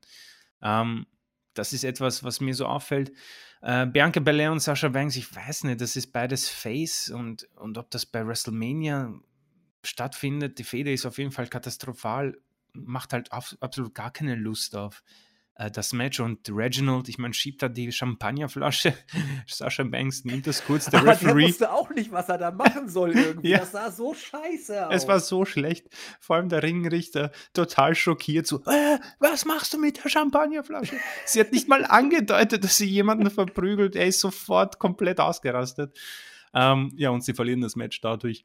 Ich muss sagen, alles, was man hier hätte schlecht machen können, hat man schlecht gemacht. Ähm, verstehe ich überhaupt nicht. Ich meine, das Match ist wahrscheinlich auf die Karte gekommen, weil Asuka und Lacey nicht stattgefunden hat, aber da hätte man, glaube ich, was anderes, weiß nicht. Big E hätte da ruhig seinen Intercontinental-Titel verteidigen können. Aber ich glaube, der wurde aus den Shows geschrieben bei SmackDown, aber bin mir da jetzt auch nicht sicher.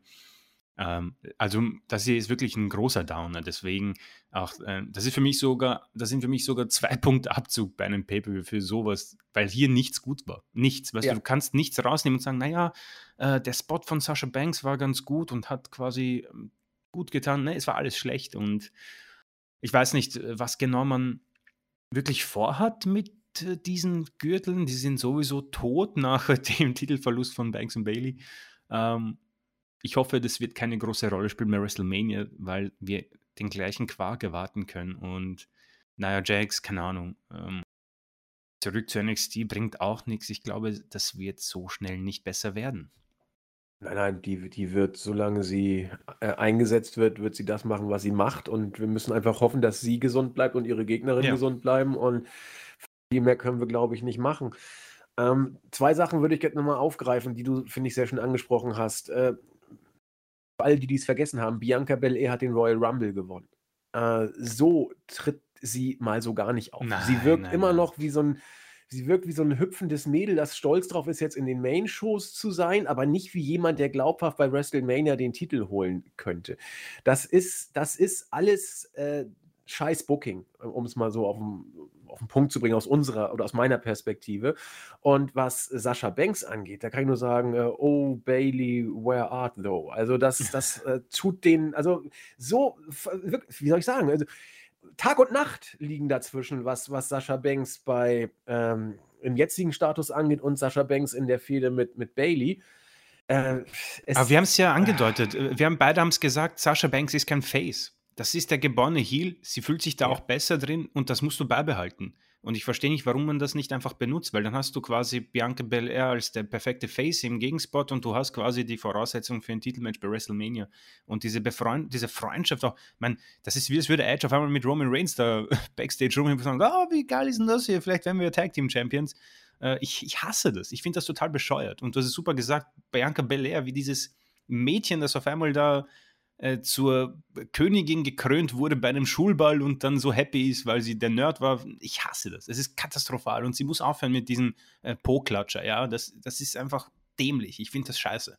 Und äh, das möchte ich mal hier unterstreichen. Ja. Deswegen nichts da war gut, gar nichts. Und äh, by the way, unabhängig davon, dass die Storyline den beiden Mädels nicht gut tut, tut diese ganze Inszenierung der Damen Division überhaupt nicht gut. Denn es wird der Eindruck äh, dargestellt, dass man, äh, Stichwort Diven-Epoche sei überkommen, dass das alles irgendwelche dusseligen Mädels sind, die da irgendwie mal diesmal das machen und dann irgendwie als Freunde rumhüpfen, obwohl irgendwie das, es geht hier um Titel, ja, und von wegen hier Revolution mit äh, Steph 2015, als der Rotz losging.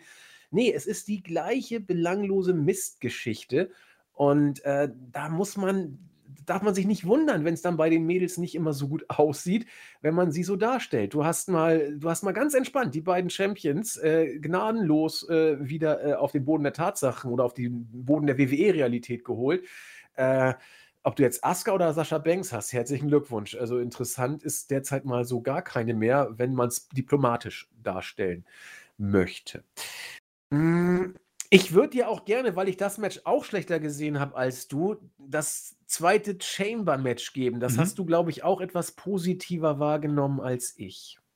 Ähm, ja, einfach aus dem Grund, weil ich es ähm, ähnlich äh, stark gebuckt gesehen habe wie äh, die erste Chamber. Sie kam an die Qualität für mich nicht heran, aber ich fand, sie ging auch für mich sehr schön und locker durch. Ich meine, ähm, man hat Orten relativ schnell ähm, eliminiert, habe ich nicht erwartet, dass das so schnell geht. Nach acht Minuten, glaube ich, war der schon draußen. Ähm, und der Rest war dann auch, ich muss sagen, es ist halt nichts Neues. Du hast halt äh, die Involvierung von Seamus, Kingston, Hardy und äh, McIntyre bei einer Chamber schon mal gehabt, klar. Aber ich fand das im Gegensatz zu vielen anderen auch nicht so schlecht, als Styles quasi früher in die Chamber wollte. Ja. Äh, da haben sich auch viele aufgeregt, warum man früher in die Chamber will. Ähm, naja, wenn Orten da alle irgendwie mit einem AKO quasi ausnockt und der AKO grundsätzlich immer der Finisher ist und zum Sieg führt, hätte ich das auch verlangt. Und so hat man dann auch einen Grund gehabt, um Hamas quasi äh, vom Match zu verbannen, auch wenn grundsätzlich eine Involvierung in der Chamber durch den Riesen keine äh, Gefahr darstellen sollte. Ähm, und sonst auch hier, weißt du, es war auch nicht so die, der große Spot dabei. Ja, klar wird Kofi Kingston irgendwann auf die, äh, auf eine der Chamber ähm, Gehäuse klettern und runterspringen. Alles gesehen und alles erwartet, aber vom Booking her und auch, dass man Drew McIntyre gewinnt, äh, um quasi den Main Event oder den Main Main Event quasi aufzu, ähm, aufzubauen, fand ich in Ordnung. Ähm, auch äh, die äh, Geschichte mit Seamus, äh, der sich quasi den Spot erkämpft hat beim, äh, bei Raw, um als letzter reinzukommen. Ähm, grundsätzlich habe ich einen Moment lang auch das Gefühl gehabt, dass wir hier vielleicht sogar AJ Styles als Champion bekommen und ich habe da dann auch an den Cash-In gedacht, dass man quasi dann Styles dadurch betrügt und wir irgendwie eine Involvierung mit Styles, McIntyre und Miss bekommen. Äh, vielleicht hat das für mich auch kurz das Match ein bisschen spannend gemacht und ich es deswegen auch ein bisschen besser sehe, weil da ein bisschen Spannung aufgekommen ist. Aber das Finish mit dem Phenomenal Forearm, ich muss sagen, McIntyre hat diesen Claymore Kick wirklich gut angesetzt, haben beide das äh, sehr stark genommen. Und alle Eliminierungen und die ganze Involvierung dieser Männer mit einer soliden Äh, Matchqualität haben für mich dieses Match eben auf dieser positiven Basis gesehen. Ich war ziemlich zufrieden. Es ging schnell vorbei. Ich muss sagen, eine halbe Stunde ist, glaube ich, für Chamber-Matches äh, dann doch sehr kurz. Und deswegen äh, unterstrichen, natürlich haben sie jetzt nicht die Welt ausgerissen, aber wie gesagt, mehr ist weniger. Und ich muss sagen, das trifft auch auf dieses Match zu. Ja, ich kann verstehen, was du meinst. Kann es aber nur bedingt nachempfinden, was meine eigene Wahrnehmung angeht. Also, wie wir es ja im Vorfeld schon gesagt haben, mich hat dieses Match eh schon von vornherein nicht wirklich interessiert. Und ja, es war für mich eher so ein typisches WWE-Chamber-Match, wie, wie ich es kenne. Es war nicht, dass die Chamber-Geschichte so richtig gut als Wrestling-Match erzählt wurde, wie ich es beim ersten Chamber-Match wahrgenommen habe, sondern es war so, so ein Chamber-Match, wie genau so habe ich es eigentlich erwartet. Es war gut, dass Orton früh raus war. Danach kam eine Phase, die auch mir durchaus äh, zugesagt hat. Er war ja schon nach knapp neun Minuten war, war er ja raus. Was ich übrigens so richtig geil peinlich finde bei dieser Chamber. Das hat äh, diesmal haben es die Kameras gut eingefangen. Äh, gerade auch bei Seamus, als er raus äh, ah, ich weiß. ist. Äh, du, du machst ihn platt, er ist fertig. Und spaziert dann einfach raus. Und durch fängt er an, sich rauszurollen. Es ist so lächerlich. Und das hat man so geil gesehen diesmal, wie, wie sie dann quasi nur auf Stichwort sich rausrollen. Es war so geil. Also ist jetzt nichts Schlimmes, ne? Muss der Leute aus der Chamber rauskriegen. Aber äh, ich, ich hatte das Gefühl, er hat schon vor, bevor der Three-Count durch war, schon angefangen, sich rauszurollen. Ah, das, okay, aber gut, das, das, das ist eben die Krux der Chamber, kannst ja, ja. Machen, ne? Und dass dann auch irgendwie Leute gegen den Kameramann geworfen werden, das war auch geil, weil das dann irgendwie simulieren sollte, dass das irgendwie jetzt äh, das Chamberglas war. Egal. Also die, die stärkste Phase hatte die Chamber tatsächlich, nachdem Orton raus war, so zwischen 9 und äh, zwischen 10 und 20 ja, ja, Minuten. Ja. Da fand ich es am stärksten. Und ja, äh, dann ja, ging es so ein bisschen dahin. Es war, es war alles okay, war alles in Ordnung, aber richtig umgehauen hat es mich dann tatsächlich nicht. Also ich habe mich dann schon dabei ertappt, dass ich dachte, komm, geh bitte vorbei. Wobei ich deine Ansätze nachvollziehen kann. Äh, das war schon solide, ja. Also das, mhm. das stank jetzt nicht ab, wie bei den Mädels zum Beispiel. Das, also da würde ich gar nicht meckern. Ja, ne? wenn sie das, vielleicht die Chamber Matches ähm, äh, tauschen, ähm, wäre es vielleicht an, anders aufgenommen gewesen irgendwie. Weiß nicht. Also ich glaube. Nee, ich fand's gut so. Ich fand's richtig ja, gut so. Okay, ja. Weil, weil wenn, wenn, das, wenn das der Opener gewesen wäre, wäre ich, wär ich schwer in den Pay-Per-View reingekommen, glaube ich. Das, das da wäre ich beim, ja, beim Main-Event, glaube ich, verbraucht gewesen. Und deswegen fand ich so auch okay, weil du ja noch, äh, Stichwort äh, Miss Cash-In, dann eben nochmal schön äh, einen draufsetzen konntest. Ja, dann kam Bobby Lashley. Ich fragte mich, warum. Naja, wir wissen es. Es hat also eine, einen Grund gegeben, hat McIntyre auseinandergenommen und dann kam The Miss. Äh, dass du übrigens auch äh, McIntyre erstmal hast auskicken lassen, ist ja auch schon äh, interessant. Ja. Äh, fand ich übrigens blöd, aber zeigt, dass man ihn dann doch schützt und ja, dass The Miss Champion ist, darüber haben wir gesprochen und ja, das ist doch alles dann dazu gesagt. Bei Raw hast du schon gesagt, wurde das Ganze ja weitergeführt. Ne? Miss, äh, Miss hat sich dem Cash-In-Versuch erfolgreich entziehen. Cash-In-Versuch hat sich dem versprochenen Match mit Lashley erfolgreich entziehen können. Man hat, glaube ich, gefühlt äh, sekündlich angesagt, wie viel Zeit denn jetzt noch bis zum Ultimatum ist. Äh, du hast schon gesagt, hat dir ganz gut gefallen. Den roten Faden hat man natürlich wahrnehmen können. Und ja, also es stand natürlich alles im Zeichen von Miss und Lashley, was ich gut finde, denn wenn du es so machst, musst du es auch erzählen. Und die Matches drumherum waren da, aber taten nicht so weh wie sonst. Kann man es so auf den Punkt bringen? Du hast die Show ja intensiv mhm. verfolgt. Äh, ja, auf jeden Fall. Ich muss, äh, ich muss ehrlich zugestehen, natürlich gibt es da Geschichten bei dieser Show, die ich nicht brauche. Also ich muss sagen, äh, dass Orton da das Blut spuckt, nachdem er Alexa Bliss im Pentagramm sitzen sieht. Äh, das, ich tue mir sehr schwer mit dieser Storyline. Also ich, hab, ich, ich lese mir wirklich die Kommentare auch alle durch, ähm, im, vor allem im Board, auf der Startseite nicht, nicht immer. Ähm, und äh, ich merke schon, dass die Leute versuchen, da auch zu erklären, warum sie das gar nicht so schlecht finden, aber äh, das wird mich nicht mehr abholen. Also es ergibt absolut wirklich nichts für mich Sinn in dieser Story. Ähm, und du gehst halt dann schon in welche Sphären, wo du sagst, oh weia, also blutspuckende Viper und äh, Alexa Bliss, die sich da wie ein Kindergartenkind aufführt. Ähm, okay. Aber ich muss sagen, man hat das mit Lashley und Miss ganz ordentlich gemacht. Also Miss ist halt in dieser Rolle, das, das kann er, das kennen wir halt auch so. Und Lashley will sein Titelmatch und viele sagen, naja, es ergibt keinen Sinn, weil Lashley hat sich dann quasi äh, nicht mehr um das Match so bemüht, hat sich dann abfrühstücken lassen mit einem Match gegen Braun Strowman. Aber, weiß nicht, mit Shane McMahon quasi, der da ein bisschen für Ordnung sorgt und als Offizieller das Ganze, den Ganzen quasi diesen, diesen Strich durch die Rechnung macht, kannst du halt als Lashley dann auch wenig machen. Ähm, Hurt Business äh, gewinnen ihre Matches, finde ich richtig stark, dass quasi dann MVP auch sich um, die, um seine Tag Team Champions kümmert und sie nicht vergisst. Das finde ich sehr, sehr wichtig.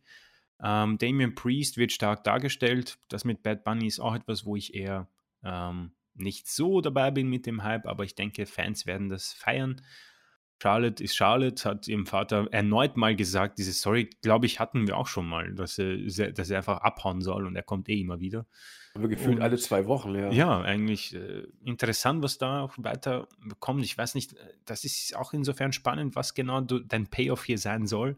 Ähm, Lacey ist nicht mehr da und Charlotte wird wohl schwer gegen ihren eigenen Vater antreten. Und äh, ja, Styles gegen Ricochet hätte ich mir ein bisschen mehr Zeit gewünscht.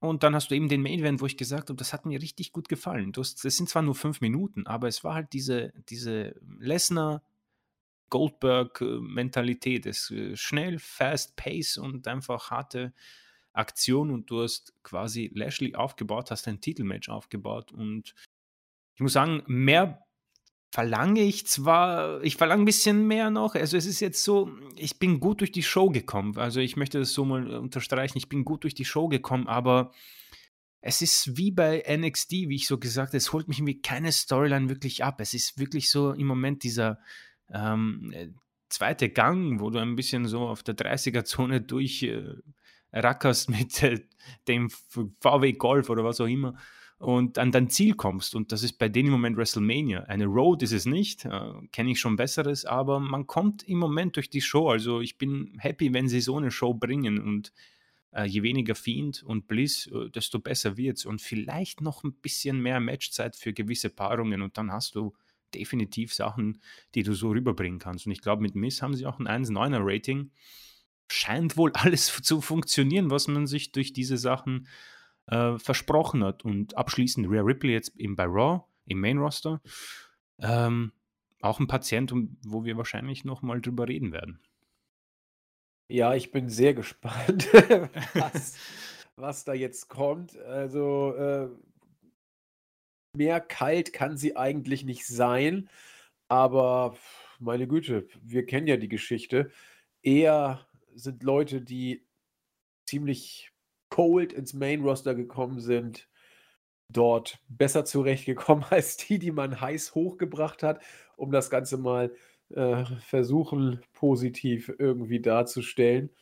Auch wenn es mir nicht gelingt. Also, wir, wir, schauen mal, was mit Rhea Ripley passiert. Ich bin mehr als skeptisch. Ich sag, aber ja. wir sind ja schon mal daneben gelegen, sozusagen. Ne? Lassen wir uns überraschen. Ja, ich gucke mal kurz. Raw, was haben wir? 1,89 Millionen Zuschauer. Das ist für die für die momentanen Verhältnisse recht brauchbar. Aber man bedenkt, dass wir auf der Road to Mania sind, schon wieder unbrauchbar. Allerdings, wenn man mal guckt, im Jahr zuvor 2,21 Millionen. Also, das ist jetzt auch nur 300.000 weniger. Hätte schlimmer sein können, gebe ich dir recht, gebe ich dir recht.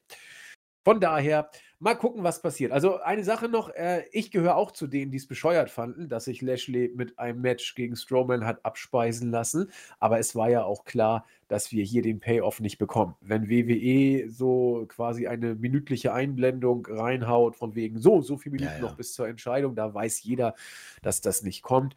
Und lassen wir uns mal überraschen, in welche Richtung das Ganze weitergeht. Mal schauen, was bei SmackDown kommt. SmackDown ja aus unserer Perspektive eigentlich die interessantere Show mhm. derzeit mhm. mal wieder. Das kann sich ja alles noch ändern, aber schauen wir mal, was dann in Sachen Daniel Bryan, Roman Reigns noch erzählt wird. Natürlich wird erstmal die Sache um Edge und Reigns sich drehen. aber wir haben ja noch ein Pay-Per-View. Mal gucken, ob Brian da noch irgendwie mal ein Match fordert, dass er dann auch wieder verlieren wird. Und dann hat er das gemacht, was er so macht on his way out. Er bringt Leute over. Und das ist doch auch nicht das Schlechteste. Wenn es so macht wie in der Chamber, immer gerne mehr. Jo, das war's. Wir haben die Chamber abgefrühstückt und wir haben auch äh, die nachfolgende Raw-Ausgabe. Natürlich in der gebotenen Kürze, aber das ist ja jetzt auch nicht das Schlechteste. Die, der Fokus lag natürlich auf der Chamber. Ja, wir würden damit, ich glaube, dass jetzt äh, The Big Show nicht mehr bei WWE ist, sondern bei AEW, ist jetzt nichts, was wir hier vertieft erörtern. Wir wollen ja unseren AEW-Kollegen nicht das Spotlight wegnehmen. Nur, wir können ja kurz unsere Gedanken dazu äh, mal darstellen. Ich finde es nicht gut, ehrlich gesagt. Äh, mhm. Klar, man kann gucken, ob man ihn da jetzt, äh, man kann die Geschichte erzählen, er ist zurück äh, zu Nitro gekommen. Alles okay, kannst du machen. Aber AEW wird natürlich jetzt ein Stück weit äh, WWE-Resterampe das wird man sich anhören müssen, ob es berechtigt ist oder nicht, ist eine ganz andere Geschichte. Die äh, Big Show-Geschichte kann man so erzählen. Der Giant geht zurück gewissermaßen, denn klar, so ein bisschen WCW haftet AEW an und sie, sie forcieren es ja auch, muss man sagen. Es ist ja gar nicht mal so, dass sie da irgendwie äh, dem ausweichen wollen. Insofern kann man es machen. Im Ring braucht man ihn definitiv nicht und mal gucken, ob sein Star-Status da irgendetwas bringt oder auch nicht. Mal gucken. Ich bin eher zurückhaltend, Chris. Äh, ja, ich muss sagen, es war schon äh, ein Paukenschlag. Also hätte ich mir nicht gedacht. Big Show war für mich immer so ein WWE-Guy. Ähm, aber äh, gefallen, gefallen tut es mir nicht. Ich meine, ich möchte jetzt nicht wirklich mich als irgendwie ein AEW-Experte hier versuchen aufzuplustern, aber ähm, ich war schon auch einer jener Skeptiker bezüglich Sting. Äh, war natürlich irre und ich verstehe das, weil quasi Sting mit dem Namen kannst du so wunderbar deine Show hypen. Damit, das ist, das kapiere ich auch. Aber beim Big Show, wenn es ein, angeblich ist es jetzt eine Kommentatorposition mit, bei der dritten Show, ähm, was mir auch nicht so gefällt. Also angeblich soll es Show 3 und 4 und 5 vielleicht so mal geben. Also bei mir wird es immer nur die eine Show, wenn überhaupt werden. Ich komme generell im Moment eh zu gar nichts. Ähm, und sie müssen aufpassen. Ich glaube, ich habe das schon mal ein bisschen angedeutet. Ähm, wird ein bisschen zu alt da oben. Also Omega ist auch nicht mehr der Jüngste. Du hast äh, Moxley, der eine Zeit lang dabei ist. Jericho muss man nicht reden. Sting, Big Show jetzt. Ähm, und die Young Bucks sind auch eine Zeit lang dabei. Also es wird vielleicht langsam Zeit für die Darby Allins, MJFs ähm, und wie sie alle heißen, äh, um vielleicht einmal wieder äh, für einen neuen Spark zu sorgen.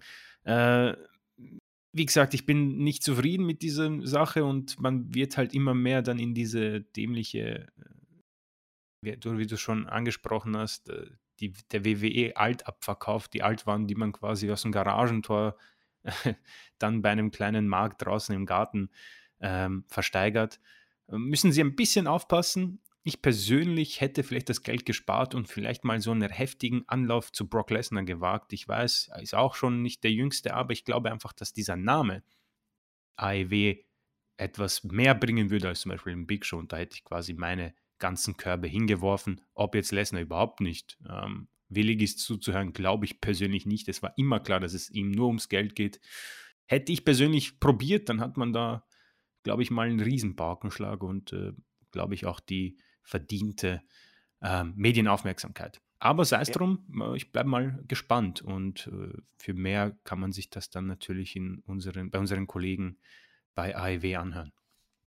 Ich finde, das hast du sehr schön gesagt, diese Personalie Lessner, da habe ich auch ganz kurz drüber nachgedacht. Äh, und ich glaube, und das zeigt so ein bisschen, dass dieses Resterampe-Ding natürlich nicht der Realität entspricht. Da, das möchte ich auch so deutlich verstanden wissen aber dass der Eindruck sich durchaus bei einigen doch vielleicht festsetzen könnte. Denn, muss man auch ganz deutlich sagen, wenn WWE Big Show gewollt hätte, hätte sie ihn, hätten sie ihn behalten. Das muss man, glaube ich, schon sagen. Und mhm.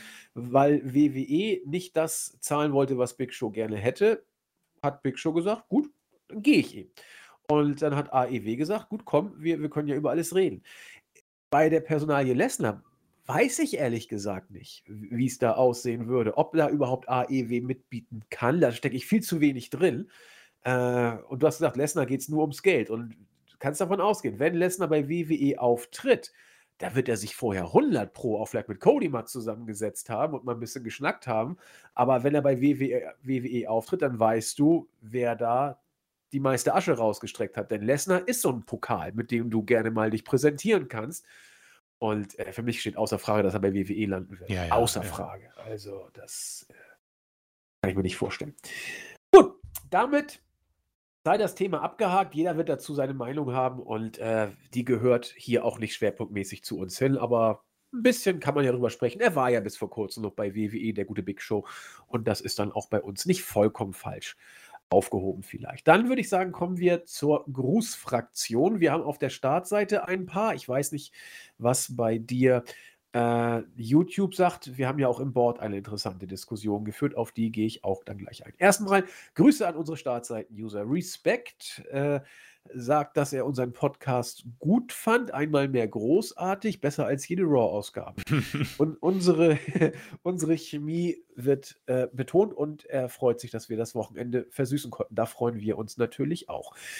Mich hier hat gedacht, dass ich direkt bei JME anrufe und die aktuellen Geschäftszahlen von WWE mir durchgeben lasse. In der Tat, das äh, könnt, hätte ich auch gemacht. Wenn Jens gerade griffbereit gewesen wäre, hätte ich ihn dazu geholt.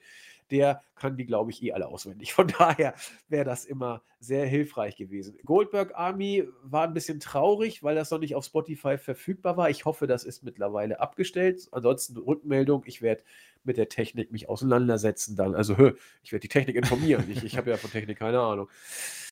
Äh, WWE 0815, geiler Name, äh, bedankt sich auch für den Podcast. Äh, stiller Zuhörer, sagt er. Äh, ich weiß, dass es ein männlicher Vertreter ist. Äh, und er gehört auch tatsächlich zu denen, die sich Raw und SmackDown sparen, zumindest das live sich anschauen. Äh, kann aber unsere Meinung auch nachvollziehen, dass äh, wir viele Matches einfach nur so hinnehmen, gerade bei NXT. Und ihm geht es ähnlich.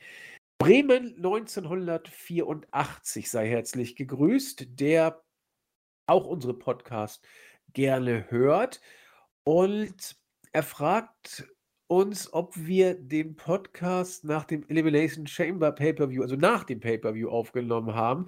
Wahnsinn, wie Chris mit seiner Vorhersage richtig lag. Oder bist du vielleicht doch die rechte Hand von Vince? nee, ich kann, äh, ich kann euch beruhigen, ja. Vince hat meine Telefonnummer noch nicht. Ähm, wer weiß, vielleicht habe ich die Nummer unterdrückt, ohne es zu wissen. Aber ähm, nee, ist mir so gekommen. Äh, hin und wieder findet auch mal ein blindes Huhn ein Korn, nicht wahr? Sehr schön. Und Great Mutter äh, findet zum Beispiel auch, dass die Takeover-Matches da langsam ein bisschen die Luft raus sind. Aber sie sind immer noch besser als alles vom Main-Roster. Da haben Chris und ich uns ja schon geäußert, ja, besser sind sie. Mhm. Trotzdem hätten wir die Chamber tatsächlich den letzten Takeover vorgezogen, aus den genannten Gründen. Äh, wie gesagt, wir können jeden verstehen, der das anders sieht. Ne? Gott bewahre. No Absolut, offense. absolut, ja, ja. Das ist Startseite. Äh, YouTube, nicht wahr, ja. Ähm, ja, auf YouTube gab es ein, äh, ein paar Kommentare, ähm, und zwar auch aus österreichischer Front, muss ich sagen. Äh, Christian Lampert ähm, meint, äh, er kann uns gut folgen. Ähm, die meisten Sachen sieht er genau wie wir beide. Aber der Unterschied NXT catcht ihn nach wie vor. Äh, mit Abstand der beste Brand der WWE. Ähm, die Chamber fand er ziemlich gut, richtige Sieger, durchwegs gute Darstellung. Mit dem Main Event machte dann auch die Niederlage von Lashley wieder mehr Sinn. Ähm, sehen wir, glaube ich, alle, äh, also genauso, ich meine, NXT haben wir schon besprochen, äh, was da Sache ist. Ähm, und ich glaube, das ist für dich interessant, Andy. Äh, er hat zwar keine drei Leute, würde aber äh, bei einem Roundtable mitschreiben. Also ich weiß nicht, ob das ein Thema noch ist, wie viele sich da bei dir gemeldet haben, aber hier wäre zum Beispiel jemand. Ja, das ist gut. Bitte Ähm, im Board registrieren und dann nochmal schreiben, weil äh, im Board hat sich auch einer bereit erklärt. Dann Na haben wir schon bitte. zwei. Und wenn es an einen fehlt, dann mache ich dann auch mit. Also es wäre schade, wenn das dann nur wegen einer Person nicht stattfindet. Ja, das Und teilen wir uns. Das ja, hin. äh, und österreichische Grüße aus Vorarlberg nach Wien. Ja, vielen, vielen Dank. Ich hoffe, dass bei euch auch alles äh, soweit in Ordnung ist und alle gesund sind. Ähm, José Mourinho, nach langer Zeit wieder der Special One, ähm, hat sich den Raw-Kader angeschaut, ähm, wen man da in die Chamber stecken könnte und es sieht schon sehr mau aus, ja. Äh, es ist sehr unbrauchbar im Moment, schreibt er. Und da glaube Bei ich, den Mädels, glaube ich, war er dabei, oder? Genau, ja, ja, Ja, ja. Ähm, es ist im Moment wirklich mau, ja. Er spricht auch ein bisschen da über Nikki Cross, kann man sich hier alles ähm, nochmal in Ruhe durchlesen. Mia Yim spricht da auch an. Ist im Moment, äh, haben wir auch schon mehrmals besprochen, etwas äh, schwierig im Moment die Frauen-Division. Vielleicht kann ein bisschen Rare Ripley für einen Unterschied sorgen, aber auch hier bleiben wir im Moment vorsichtig mal äh, skeptisch, beziehungsweise vorsichtig optimistisch, je nachdem, ob man das Glas halb voll oder halb leer sieht. Ähm, zu den Zahlen bezüglich Lana und Mandys Zusatzverdienst, die wurden geschätzt, da die Verträge ja nicht vorliegen. Ähm, ja, die ja. Influencer-Geschichte ist, glaube ich, auch ein Thema für einen, Podcast. Sie ist sehr, sehr spannend, vor allem in, in Social Media äh, Zeiten. Ähm, auch hier schöne Grüße bei Ovari. Äh, Simon Strickler, wieder mal ein guter Podcast. NXT fand ich wrestlerisch stark, aber irgendwie haben sie mich etwas verloren. Ja, vor zwei Jahren konnte ich es nicht abwarten, dass NXT kommt, aber diese Vorfreude ist ein bisschen verflogen. Kann man aber auch nicht so richtig erklären. Ja, es ist bei mir auch ein bisschen so im Moment verwunderlich, aber ich muss auch ehrlich sagen, ist im Moment äh, ein bisschen äh, wettbewerbsübergreifend quasi. AEW und New Japan, aber wer weiß, vielleicht ist es einfach nur eine Zeit. Und äh, Thomas Schwarzer äh, geht, glaube ich, wieder an dich, an die Frank Drabin aus der nackten Pistole, nackten Kanone, wurde auch online im Team schon ja, ja, quasi angesprochen. Äh, ist für mich äh, im Moment, äh, ich meine, ich sag mir, nackte Kanone sagt mir definitiv was, aber war immer eher etwas, was so nebenbei lief, als ich als kleiner Junge mit anderen Dingen beschäftigt war. Muss ich mir mal anschauen, ob ich da vielleicht nochmal reinfinde. Und das war in dieser Woche YouTube. Vielen Dank an alle, die kommentiert haben. Und ja, wir haben noch das Board und da ist ja dann äh, doch eine Diskussion ausgebrochen diese Woche. Ja, in der, in der Tat, in der Tat. Vielen Dank auch äh, von, meiner Seite an euch alle. Ähm, ja, nackte Kanone fand ich ehrlich gesagt irgendwie nie so geil. Also fand ich immer ziemlich mau. Ich habe nur Bud Spencer und Terence Hill geguckt, fand ich irgendwie besser, aber das ist ja auch Geschmackssache. Aber vielen Dank, dass ich jetzt wenigstens Bescheid weiß. Also das hätte ich sonst mich nicht rausgekriegt. Ja, Startseite, äh, Board, eigentlich relativ entspannt von Capoeira Nago, der auch in die gleiche Kerbe haut wie äh, NXT, hat uns alle schon mal ein bisschen mehr gecatcht, als äh, es derzeit der Fall ist. Also zumindest er gehört zu dieser Fraktion. Ja, und im Board gab es dann eine intensive Diskussion, äh, ausgelöst von Rigels Kommentar. Beteiligt haben sich Son of a Gun, Fulcrum und ja, diese drei haben es dann unter sich so ausgemacht. DJ SS hat sich auch noch geäußert. Ich will jetzt erstmal hier alle Namen nennen. Natürlich äh, konnte auch Fess sich dann eines Kommentars nicht enthalten. Und ja, das Thema war, äh, ja, wird durch die Verpflichtung von Max Wright vielleicht äh, dann auch, ach ja, die Underground auch, der gerne beim Roundtable mitschreiben würde. Herzliche Grüße, der auch immer unsere Podcasts komplett durchhört. Ähm, ja, die Einkaufspolitik von AEW wird durch die Verpflichtung von Big Show entsprechend jetzt auch wieder befeuert und auch das Booking der Talente. Ist das Roster wirklich überaltert? Wer stand im Main Event? Stichwort Resterampe. Faszinierend. Die Diskussion wurde geführt übrigens bevor Big Show bei AEW unterschrieben hat und wird jetzt wohl neues Feuer bekommen. Also wir freuen uns äh, auf weitere intensive Diskussionen. Genau das äh, finden wir ja gut, wenn sowas kommt. Ich schreibe dann da auch noch immer mal einen Takt zu. Meistens muss ich dann äh, auf äh, Rigels Kommentare kurz reagieren und dann haben wir uns immer lieb. Und ja, also wenn ihr da mitdiskutieren wollt, ihr wisst Bescheid, kommt ins Board. Wenn nicht, lasst es bleiben. Aber äh, ihr könnt das ja auch, ohne jetzt hier irgendwie euch zu fischen, fischen zu wollen, ihr könnt das auch im Board euch einfach so angucken, die Diskussion. Ihr müsst euch nicht registrieren, sondern könnt auch so einfach raufschauen. Nur wenn ihr euch registriert, könnt ihr eben mitmachen. Und äh, in dem Sinne, im Board ist das wie gesagt, es ist doch noch ein bisschen anderer Schnack, äh, als wenn man die Startseite sich anguckt. Ihr könnt uns ja. auch mit diversen Kommentatoren der Formel 1 vergleichen, also haben wir kein Problem damit. ja, ihr könnt, also das, da sind alle äh, Vergleiche offen. Wir werden es verkraften sozusagen, auch wenn sie mal nicht so gut ausfallen. Das ist dann eben so. Ja, damit sind wir am Ende. Floss wieder locker flockig durch. Schön, an, dass ihr da seid. Wir freuen uns an alle, die uns zuhören und ich gebe Chris mal die Schlussworte. Äh, ja, auch von mir vielen, vielen Dank ähm, für alle Kommentare. Lese ich mir immer sehr, sehr gern durch. Man holt sich da immer ein paar Ideen. Äh, ich denke mal auch, dass wir jetzt dadurch, dass wir eine Drei-Wochen-Pause bis Fastlane haben und sich an den Weeklies wahrscheinlich nicht viel ändern wird, äh, werden wir wahrscheinlich wieder darauf zurückgreifen und eine ähnliche, ja, ich möchte in Anführungszeichen Diskussion ähm, anfechten, wie äh, mit Peacock bzw. der Einkaufspolitik und ist das Ganze schon eine Selbstzerstörung vom WW und so weiter. Ähm, deswegen werden wir da definitiv auch vielleicht darauf zurückkommen. Vielleicht wird sich noch jemand vom Team dazu gesellen. Ähm, ich weiß nicht, ob, ob ich das jetzt äh, irgendwie ankündigen darf oder soll, aber ihr könnt auf jeden Fall schon auf ein paar Classic Reviews euch freuen. Ja, äh, das alte Baby von Andy, glaube ich. Ähm, und äh, Kollege. genau, es ist alt geworden, ja. ähm, wird eine, eine, ja, eine schöne Rückkehr feiern. Da freue ich mich persönlich drauf. Könnt abstimmen übrigens im Board, ja. Also es lohnt sich mehrfach, sich anzumelden. Und in diesem Sinne, ja, vielen, vielen Dank fürs Zuhören. Äh, freut mich immer wieder, ist ein kleines Highlight immer für mich.